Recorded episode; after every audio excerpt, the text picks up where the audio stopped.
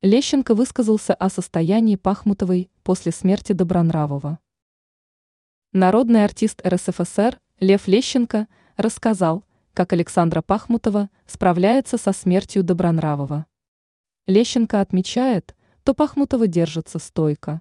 Ее мужу, поэту Николаю Николаевичу Добронравову, было 95 лет.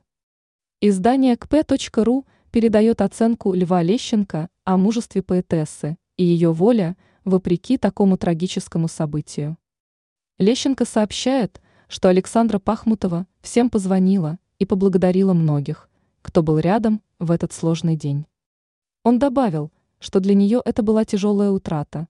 Многие называют их удивительной парой. Добронравова похоронили на Новодевичьем кладбище. Пахмутова присутствовала на всех церемониях и проявила удивительную стойкость. Они были женаты на протяжении 67 лет. Это был союз двух творческих людей, которые вместе написали более 400 песен, многие из которых пела вся страна. Поэт умер после тяжелой болезни. На его могиле помимо венка от президента России стоит венок от жены.